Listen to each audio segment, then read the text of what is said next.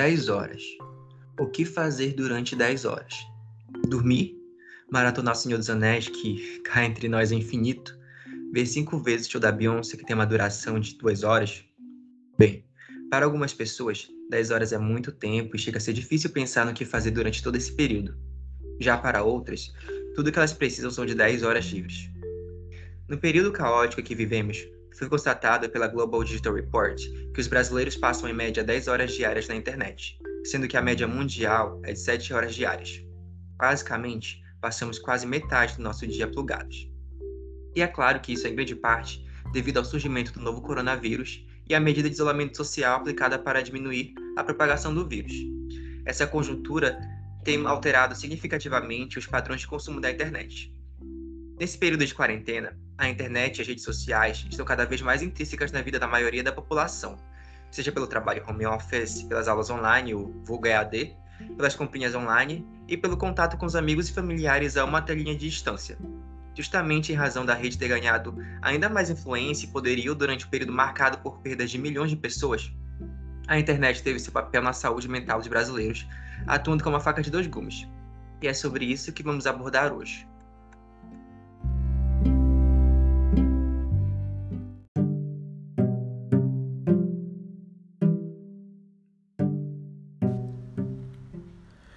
É isso mesmo, Anthony. De fato, a internet e as redes sociais tiveram um papel importante nessa pandemia. Bom, para compreender melhor esse papel, daremos um exemplo fictício prático. Imaginem Roberto, 36 anos, casado, pai de dois filhos, operador de empilhadeira que trabalhava em uma grande fábrica de veículos. Veio a pandemia do novo coronavírus e sua empresa teve que demitir um terço do seu quadro de funcionários. Infelizmente, Roberto foi um dos demitidos. Entrou em desespero, pois seu filho mais novo tinha apenas três, seis meses e sua esposa também estava desempregada. Posteriormente, Roberto teve casos de ansiedade devido à angústia de não conseguir um novo emprego. Um dia, Roberto teve uma ideia: usar a internet para vender seus deliciosos bolos que costumava fazer nos finais de semana. A esposa tomou conta da parte financeira, enquanto Roberto se ocupava em fazer bolos de aniversário, doces e até cestas de café da manhã. Os fundos da casa virou uma mini fábrica e os pedidos não paravam de chegar pelo Instagram, pelo WhatsApp.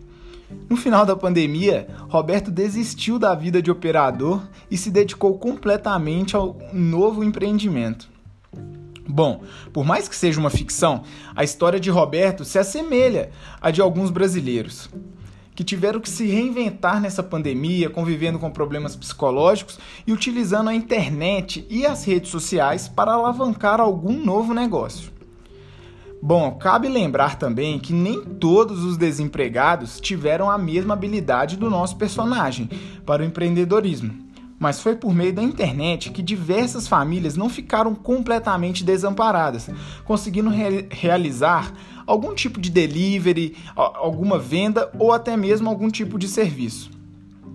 Consequentemente, melhoraram sua qualidade de vida em um momento caótico. Seja empreendendo ou trabalhando de casa com o famoso home office, a internet teve seu lado positivo nessa pandemia. E por falar em home office, os números demonstram que essa modalidade de trabalho veio para ficar em setores que contam com um regime de horário mais flexível. Uma pesquisa realizada pelo site de empregos vagas.com realizou revelou que a oferta de vagas para trabalhar em casa cresceu mais de 300% dentro da plataforma em 2020 em relação com o ano anterior. Desde, desde o início da pandemia, os segmentos que mais contribuíram para esse modelo de contratação foram tecnologia, com 41%, finanças, 11%, consultoria e gestão empresarial, com 10%. Além das novas oportunidades de trabalho, outro lado positivo da internet durante a pandemia foi a possibilidade de praticar exercícios em casa, uma vez que as academias são locais considerados de alto risco de contaminação. Nesse cenário, diversos aplicativos ou canais no YouTube ensinaram as pessoas como se movimentar em casa, aliviando o estresse, mesmo que em 30 minutos ou menos. confesso para vocês que eu mesmo usei durante meses o aplicativo Nike, Nike Training Club para fazer exercícios diários, que eram, que eram personalizados para o meu perfil e contavam com uma rotina semanal de atividades, tudo gratuito. E também tivemos inúmeras lives nas redes sociais de coaches ensinando como as pessoas pod poderiam se exercitar em casa e como utilizar objetos de casa nos treinos. Tinham professores até de meditação, fazendo uma meditação guiada, que até a Netflix lançou uma série, uma série para isso, mostrando como funcionava a meditação guiada feita dentro de casa. Além de professores de yoga também fazendo um bom trabalho online.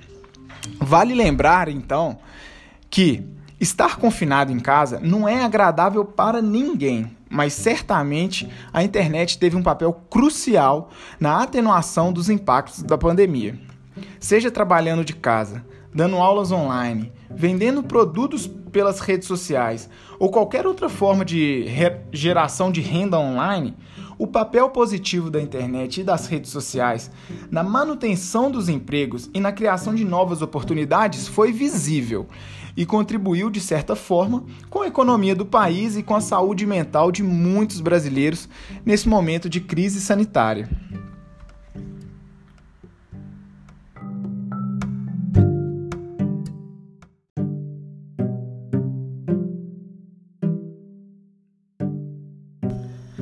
As pessoas tiveram que se adaptar, né, Vitor?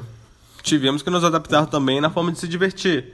A pandemia, em tese, nos impede de se aglomerar indo a bares, a shoppings e a shows, e uma das únicas formas de se distrair, ter um momento de lazer, é utilizando as redes sociais, como o Instagram, o Twitter e agora o TikTok, ou utilizando uma gama de mídias ofertadas pelo mundo virtual, como Netflix. Para se ter uma ideia, o uso da, da internet durante a pandemia no Brasil cresceu entre 40% e 50%, de acordo com a Agência Nacional de Telecomunicações, a Anatel.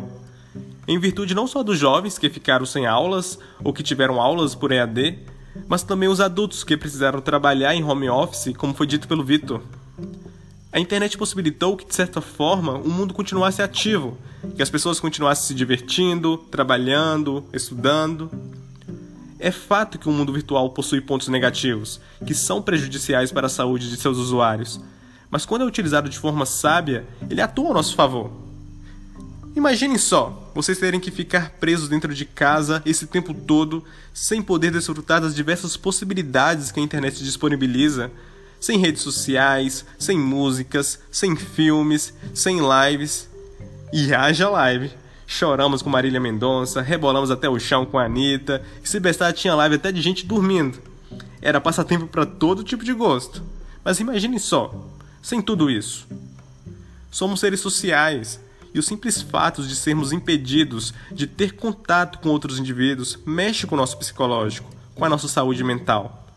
Nesse sentido, o uso regular da internet reduz significativamente os índices de solidão, de depressão principalmente para os idosos, que são um dos grupos que mais sofrem com essa patologia, de acordo com alguns estudos, permitindo ter um mínimo de contato com as pessoas do mundo inteiro, diminuindo assim a ansiedade, o estresse e a persistência de pensamentos negativos que tanto nos atormentam. Além disso, mídias sociais e neurociência estão intimamente interligadas, uma vez que as redes sociais, sites de streams como Spotify e Disney Plus são projetados para sentirmos prazer sensação esta que está relacionada com a dopamina, a qual é liberada sempre que um estímulo externo é interpretado pelo cérebro como algo prazeroso. Ou seja, esse neurotransmissor depende do sistema de recompensa, que é melhor explicado por meio de exemplos.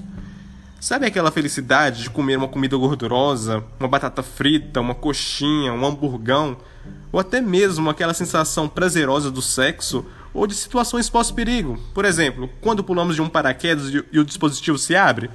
Pois é, eu nunca pulei. Mas imagina a sensação de alívio e de felicidade. Eis a dopamina em ação. Então vocês podem perceber que a internet nesse tempo sombrio nos possibilitou tudo isso sem sairmos do sofá. Conseguimos liberar dopamina e ainda sentir muito prazer e felicidade utilizando essa ferramenta que já faz parte do nosso dia a dia. Logo, é evidente que o uso da internet durante a quarentena tem pontos positivos de extrema importância, principalmente para que nós pudéssemos suportar tanto tempo sem poder fazer as atividades que gostamos. Mas, claro, o uso, o uso excessivo dessa ferramenta é perigoso e por isso deve ser usado com moderação.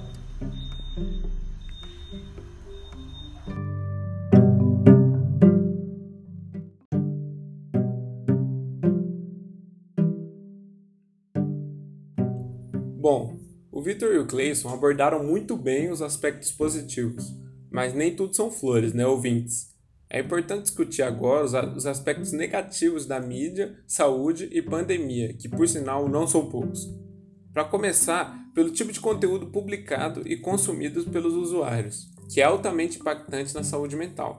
Isso porque muitas publicações reforçam o narcisismo, os altos padrões de vida e de consumo, de forma que tem contribuído para o aumento da prevalência de vários transtornos psiquiátricos, incluindo sintomas de depressão, ansiedade e baixa autoestima. Segundo o artigo Autoestima Alimentada por Likes, a busca constante pela imagem ideal vem sendo extremamente nociva. O estudo revela que taxas de ansiedade e depressão entre jovens de 14 a 24 anos aumentaram 70% nos últimos 25 anos. Ao todo, 1.479 participantes da pesquisa falaram sobre seu nível de envolvimento com aplicativos como YouTube, Twitter, Instagram e Snapchat, e como eles influenciavam em seus sentimentos. Cerca de 75% dos jovens relataram que o aplicativo fez com que eles se sentissem pior em relação à sua autoimagem. E quando a fatia analisada são as meninas, esse número sobe para 90%. O estudo indicou também que o compartilhamento de fotos pelo Instagram impacta negativamente no sono e aumenta o medo dos jovens de ficar fora dos acontecimentos, despertando gatilhos de consumo que geram o vício. Falando em vício, eu até concordo com o Clayson quando ele fala que na pandemia as plataformas digitais foram um bom meio para o nosso corpo conseguir certos níveis de dopamina. Mas, como já dizia o médico Paracelso, a diferença entre o remédio e o veneno é a dose. O principal problema está em como tais plataformas foram desenvolvidas, uma vez que nas suas respectivas programações, uma equipe de psicólogo é contratada para desenvolver gatilhos mentais associados ao vício. Até o movimento de rolar a tela para cima é proposital. Ele foi inspirado nas máquinas de caça-níqueis e é um movimento altamente viciante que induz o nosso cérebro a continuar rolando, esperando que uma hora vai ter um fim. Ou seja, tudo é meticulosamente elaborado por especialistas para nos trazer o maior nível de dopamina possível. Mas quanto mais oferecemos esse neurotransmissor para o nosso cérebro, mais ele quer, diminuindo a sensibilidade dele nos neurônios. Dessa forma, precisamos de cada vez mais horas na internet para sentir a mesma sensação de satisfação que sentíamos em pouco tempo anos atrás. O que corrobora com a média de uso de 10 horas por dia comentado pelo Anthony. O resultado disso é devastador, porque precisamos de cada vez mais dopamina para ficarmos felizes. E como na maioria das horas do nosso dia não temos níveis escandalosos de dopamina no organismo, então ficamos extremamente ansiosos para fazer uso das nossas mídias sociais. E se não for possível na hora, ficaremos deprimidos. Isso mesmo. A mesma substância química que nos traz a sensação de felicidade e satisfação, quando em excesso, pode nos levar a ter ansiedade e depressão, este mecanismo de depressão do nosso sistema nervoso é o mesmo mecanismo que drogas como nicotina, cocaína e os demais alcaloides fazem no nosso corpo. E conforme relatou o documentário Dilema das Redes da produtora Netflix, esse efeito é muito acentuado em crianças, pois elas estão em fase de formação do seu sistema cognitivo. Sim, ouvintes, talvez a Peppa Pig não seja tão inocente assim.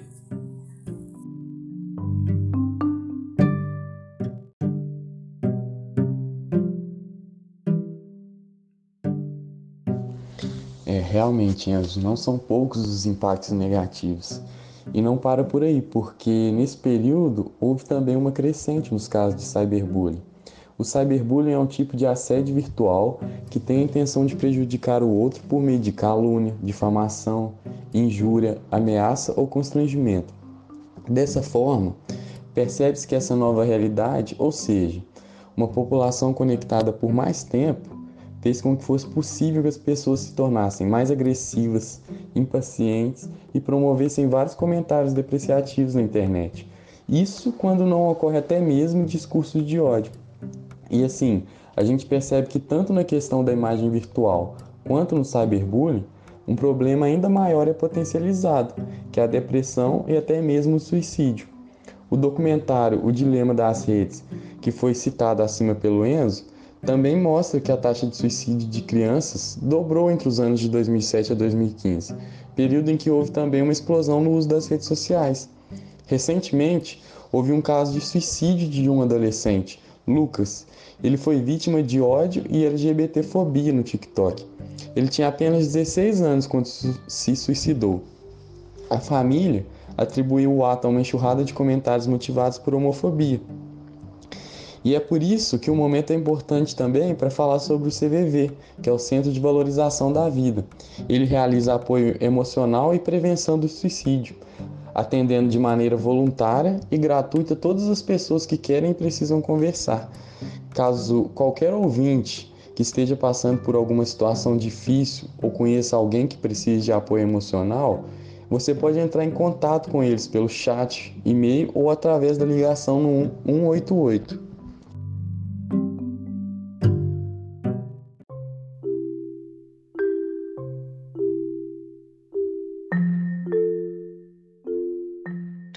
Nós já temos noção de que a internet veio para ficar. E agora, está mais do que claro que a sociabilidade digital é essencial à contemporaneidade, mesmo com as adaptações sofridas à incorporação de novas tecnologias. E quando a quarentena terminar, e bem, todos nós já estamos aguardando ansiosamente por esse dia, ela continuará a ser essencial. Talvez leve pouco de tempo para aqueles que ficaram mais plugados sejam gradativamente menos dependentes da vida virtual e afetados por ela. Já para outros que não faziam tanto uso das redes sociais e da internet, provavelmente hoje reconheçam seus benefícios e até mesmo incorporem nas suas rotinas. Contudo, a sociabilidade presencial que permite a vinculação das corporalidades que demarcam a nossa existência, a força dos sentidos, do toque, do abraço, continuará a ser essencial na vida de todos nós. E até que esse momento finalmente chegue, nós continuaremos nos desdobrando entre as fronteiras cada vez mais borradas entre o mundo online e offline, tentando descobrir a justa medida entre os mundos. Mas e aí? Me responde, como você tem lidado com tudo isso?